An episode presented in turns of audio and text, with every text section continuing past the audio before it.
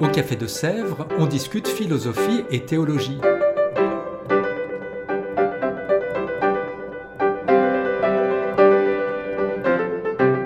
C'est là que chaque semaine, Claire et Isabelle dialoguent avec un enseignant du Centre Sèvres, faculté jésuite de Paris.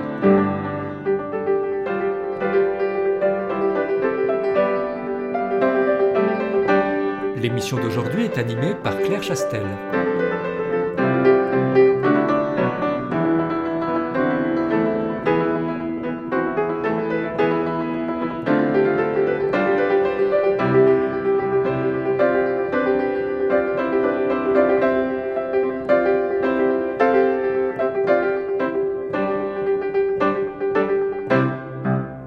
Chères auditrices, chers auditeurs, bonjour. Comment forger un art de vivre par tant de catastrophes pour naître une seconde fois et lutter ensuite, à visage découvert, contre l'instinct de mort à l'œuvre dans notre histoire? C'est Albert Camus qui donne ce programme exigeant et très actuel, et c'est lui et sa pensée que nous allons mettre à l'honneur aujourd'hui. Et pour en discuter, nous recevons Véronique Albanel. Véronique Albanel est docteur en philosophie, ancienne élève de l'ENA, professeure de philosophie au Centre Sèvres et maître de conférences à Sciences Po. Elle est aussi présidente de JRS France, le service jésuite des réfugiés. Ses domaines de recherche et d'engagement sont assez larges, mais rejoignent d'une manière ou d'une autre l'articulation entre la pensée et l'action. C'est donc naturellement qu'elle donne cette année un cours d'introduction à la pensée d'Albert Camus. Véronique Albanel, bonjour. Bonjour Claire. Alors Véronique, quand on parle d'Albert Camus, on a presque tous une image de qui est Albert Camus, mais ça vaut quand même le coup sans doute de se reposer la question de qui il est et quelle importance il a dans le paysage philosophique du XXe siècle.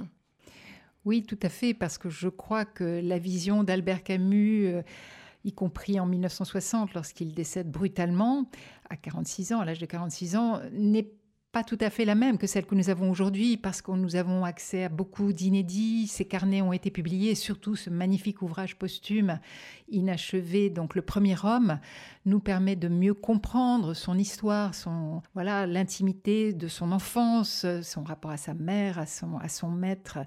Euh, donc toutes ces petites euh, anecdote, mais aussi tout ce chemin euh, tourmenté et douloureux qu'a vécu Camus, cet homme déchiré, encore une fois, je, crois que ça nous donne une autre image de Camus, plus complexe, mais aussi euh, je dirais, d'une incroyable droiture, peut-être une valeur exemplaire, même s'il se défendait d'être euh, un modèle et encore moins un saint. Euh, voilà, je crois que c'est quand même pour nous un repère. Camus vient d'Algérie, euh, même c'est sa terre, hein, ça restera sa terre natale jusqu'au bout.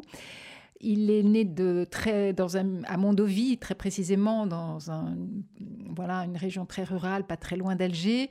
Il perd son père à l'âge de six mois, donc il n'a jamais connu son père. Son père meurt à la guerre. Lucien Camus meurt à la guerre, donc euh, un mois après le début, en 14, un mois après le début du, déclenchement de la guerre. Et sa mère donc euh, quitte Mondovie pour Alger, où elle va vivre avec sa propre mère, donc la grand-mère de Camus femme très, très sévère et, rude. Euh, et ce milieu est tellement pauvre que sa mère est à la fois analphabète, elle fait des ménages, et donc elle ne sait ni lire ni écrire. C'est ce qui rend le destin de son fils, futur prix Nobel, tout à fait prodigieux. Ce milieu pauvre, euh, c'est très étrange parce que dans le premier homme, on découvre à la fois que c'est un milieu euh, où l'on parle peu, où on lit encore moins, il n'y a pas du tout de livres. qui peut être même brutal. La, grand-mère de Camus le, battait, dit-il, avec un air de bœuf. Euh, je pense que il y avait à la fois une, certaine violence et en même temps euh, des non-dits d'ailleurs, parce que il raconte dans certains textes que sa mère ne, le touchait pas, ne le caressait pas, puisqu'elle avait même une infirmité. Euh. Donc, au fond, c'est à la fois un enfant qui grandit avec, à mon avis, insuffisamment d'amour, mais en même temps il euh, idéalise ce monde de la pauvreté à tel point qu'il a toujours voulu rester fidèle à ce monde, comme si c'était, il le dit d'ailleurs, ses lettres de noblesse. Ce monde, pour lui, c'est le monde de la vérité, le monde des, des personnes qui ne font pas semblant, c'est le contraire du monde parisien, euh, finalement, qu'il n'a pas aimé et dans lequel il a été assez malheureux par la suite. Et c'est ça qui fait de lui un être déchiré? Tout à fait. Alors c'est un être déchiré euh, j'allais dire, à différents niveaux. C'est d'abord certainement un être déchirant entre ces deux mondes. Le monde de la pauvreté à laquelle il s'arrache par sa réussite, qui, reste relative, hein, parce que je crois que presque toute sa vie, il a manqué d'argent, jusqu'au prix Nobel, donc jusqu'en 57.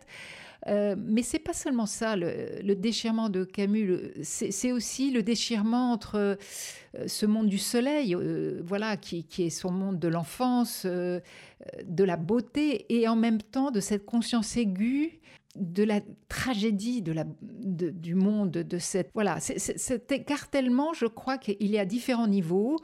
Il le traversera et il l'éprouvera toute sa vie, ne serait-ce que dans ses engagements, parce qu'y compris dans ses engagements, il est écartelé, dans la mesure où aucun de ses engagements, aucun de ses combats euh, n'a été vraiment couronné de succès. Je, pense bien sûr à l'Algérie. L'Algérie, il, ne voulait, pas d'une indépendance. Il espérait jusqu'au bout que les deux communautés euh, puissent s'entendre, la communauté française la communauté arabe. Euh, L'Espagne a été une tragédie absolue pour lui parce qu'il n'a jamais vu la fin du régime de Franco et, Dieu sait s'il s'est engagé dès la première heure auprès des républicains je serais tentée de dire qu'il n'a vraiment pas eu beaucoup de succès, y compris dans ses œuvres. D'abord, il était extrêmement exigeant et, aucune de ses œuvres euh, ne lui convenait. Il n'aimait pas plus la peste que euh, peut-être la chute. Enfin, vraiment, il, n'a jamais été fier de ce qu'il écrivait. Et il a surtout, et peut-être que ça c'est une vraie tragédie pour un écrivain, il a surtout connu une période longue de panne totale et, pour finir, donc en, tant qu'écartèlement, je dirais qu'il était écartelé entre différents amours. C'est sûr qu'il a aimé euh, euh, différentes femmes, bon, euh, mais, je crois que même dans ses amours écartelés, il donnait tout ce qu'il était et tout ce qu'il pouvait. Donc oui, c'est un homme écartelé, mais, mais sur cette ligne de crête qu'il avait choisie comme n'étant jamais confortable mais droite. C'était vraiment quelque chose de, je pense, de droit, une vraie droiture, une vraie, une vraie clarté, parce qu'il n'est pas tendre à son égard dans ses carnets. Hein. Il, se livre et il dit tous ses défauts, ses critiques, y compris dans le discours du prix Nobel. Et souvent dans les livres euh, de français euh, au collège ou au lycée, il est associé à Sartre. Or, justement, il y avait une sorte de rivalité euh, entre eux, non? Ça fait partie aussi de ces, déchirements Tout à fait, oui, oui. Ça, je pense que l'inimitié, pour ne pas dire plus, hein, entre Sartre et pas seulement Sartre, Simone de Beauvoir, le clan de Sartre qui, qui était très reconnu à l'époque, a été une grande épreuve pour lui, mais parce que D'abord parce que c'est une histoire finalement un peu, un peu longue, hein, qui commence euh, assez rapidement, euh, des, divergences euh, de vues qu'on pourrait qualifier d'idéologiques fortes, c'est-à-dire Camus s'est toujours opposé à la violence et il a très vite critiqué le régime communiste, en particulier le régime stalinien, alors que effectivement Sartre, Merleau-Ponty aussi, estimait que qu'on n'avait pas le choix et qu'entre deux violences, il fallait choisir la violence révolutionnaire, celle qui pouvait promettre un monde meilleur. Camus n'a jamais accepté, on le voit vraiment dans l'homme révolté, la, moindre violence en tant qu'absolue, ce qui n'empêche pas qu'il ait trouvé juste de s'engager lors de la Deuxième Guerre mondiale et parce qu'on n'avait pas le choix, il n'y avait pas d'autre possibilité. Mais il condamnera toujours la violence, quelle qu'elle soit, que ce soit Hiroshima ou que ce soit donc euh, euh, les régimes autoritaires euh, et, le régime soviétique. Mais pour en revenir à cette querelle entre Sartre et son point culminant, c'est le moment, le point culminant et le point le plus douloureux, et sans doute le moment où Camus reçoit ce prix Nobel, donc en 1957, alors justement qu'il est dans cette période de panne, de, dépression, il a le sentiment qu'il n'arrive plus à, avancer dans son œuvre et, à faire ce qu'il porte, et Dieu sait s'il portait une vision très précise de son œuvre. Et le clan de Sartre l'attaque. Alors, euh, il l'attaque à partir de 1951 sur l'homme révolté, mais, mais il l'attaque et il le moque, il le discrédite en le traitant, ce qui était la pire insulte pour, pour Camus, d'écrivain bourgeois, d'écrivain. Voilà. Il, faisait partie de celui qui échouait à ce moment-là. C'était pas lui qui triomphait, c'était Sartre. Vous l'avez dit, euh, Camus s'est énormément engagé. Il n'est pas seulement écrit, il s'est engagé ce qui pose en philosophie la question morale, euh, comment on agit. Euh, il a écrit Si j'avais à écrire un livre de morale, il aurait 100 pages et 99 seraient blanches. Sur la dernière, j'écrirais Je ne connais qu'un seul devoir et c'est celui d'aimer. Et pour le reste, je dis non, je dis non de toutes mes forces. Oui, oui, oui, cette phrase que j'aime beaucoup, qui figure, je crois, dans les carnets en 1937, euh, c'est une phrase qui, à mon sens, résume bien sa position morale sans être moraliste ou moralisante. Euh, c'est très étrange parce qu'on ne peut pas faire autrement que de convoquer au moins certaines valeurs ou certains principes. Quand on lit Camus, euh, il y a une très haute exigence, hein, que ce soit dans la peste, que... et, ça, son exigence porte principalement sur la reconnaissance de la dignité de l'homme. Cette attention à la douleur, l'importance de la douleur, euh, l'importance de la chair, qu'elle souffre et qu'elle soit heureuse d'ailleurs, dit-il.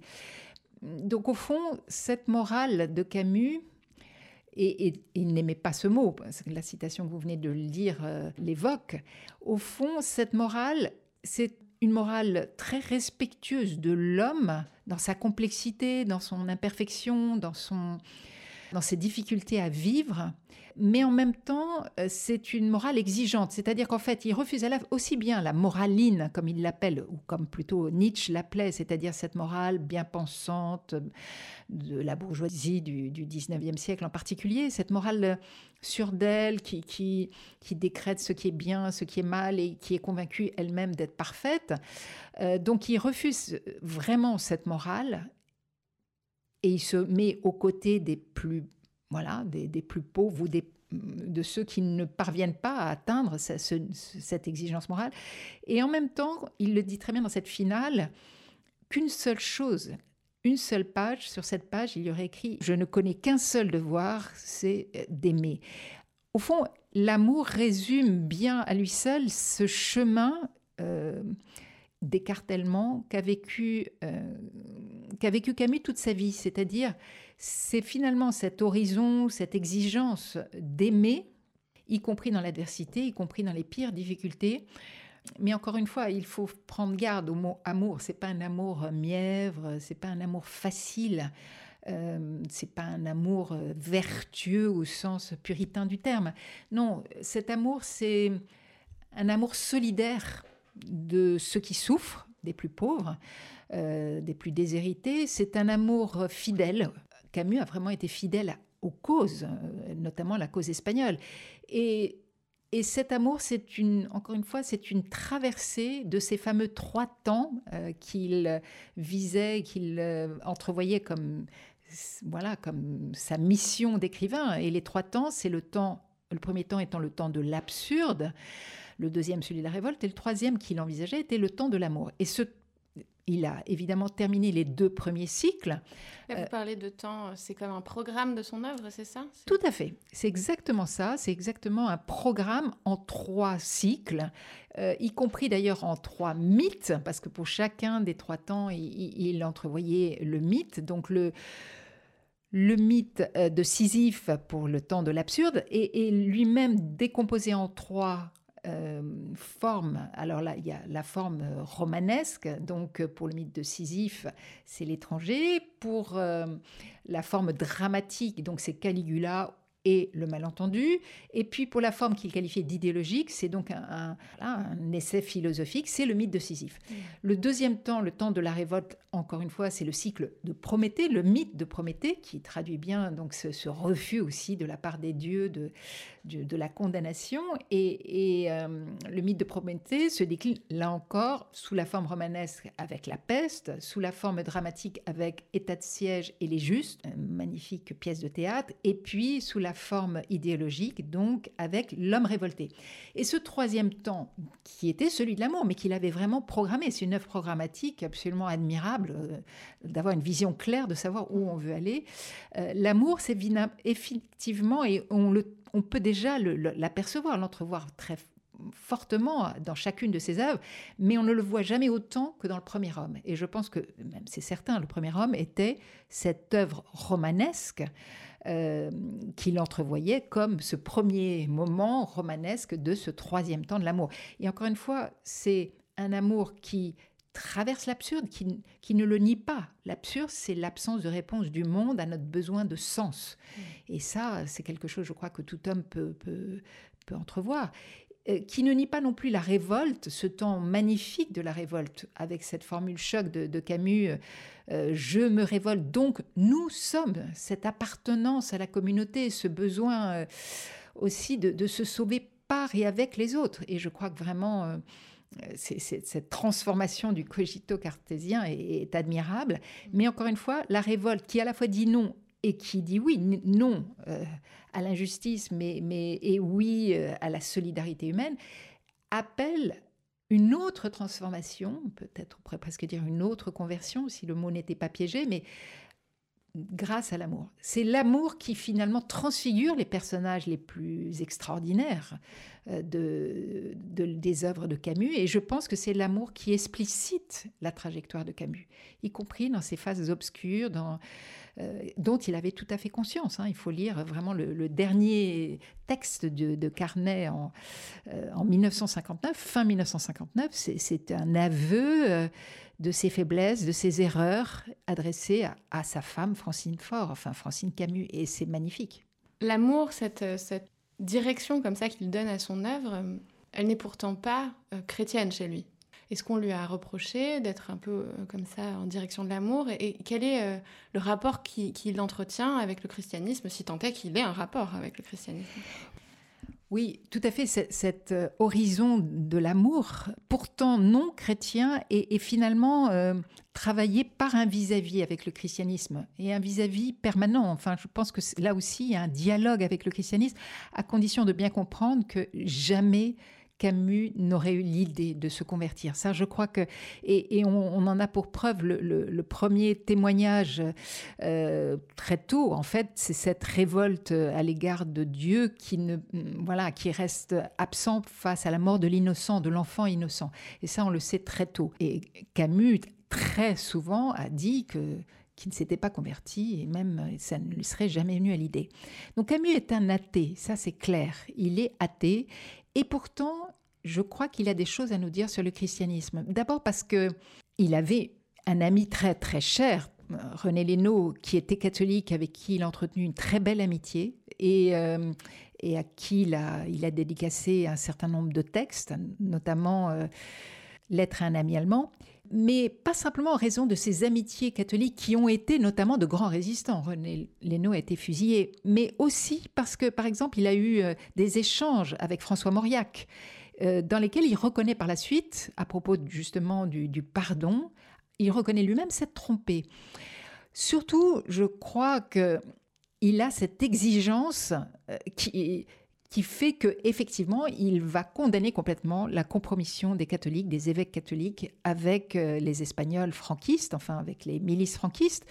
Donc au fond, il nous rappelle à l'ordre, à une forme de, euh, de cohérence et surtout de réfutation totale d'un catholicisme de l'ordre, de l'Église de l'ordre, comme l'appelait Charles Maurras. Merci infiniment, Véronique Albanel, pour euh, cet entretien. Votre cours a donc lieu du 6 octobre au 1er décembre en ligne. C'est une nouveauté du Centre CEF cette année.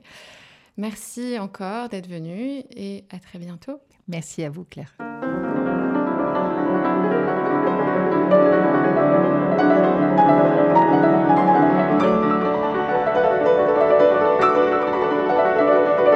Vous écoutiez Café de Sèvres, le podcast du Centre Sèvres, Faculté jésuite de Paris en partenariat avec RCF.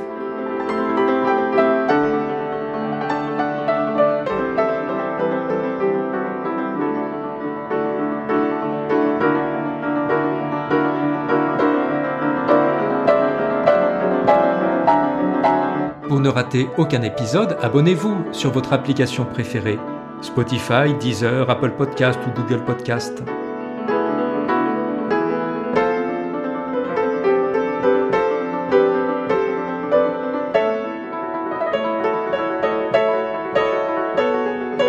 Et sur notre site internet www.centresèvres.com, découvrez l'ensemble de nos cours et conférences en philosophie et théologie. À bientôt!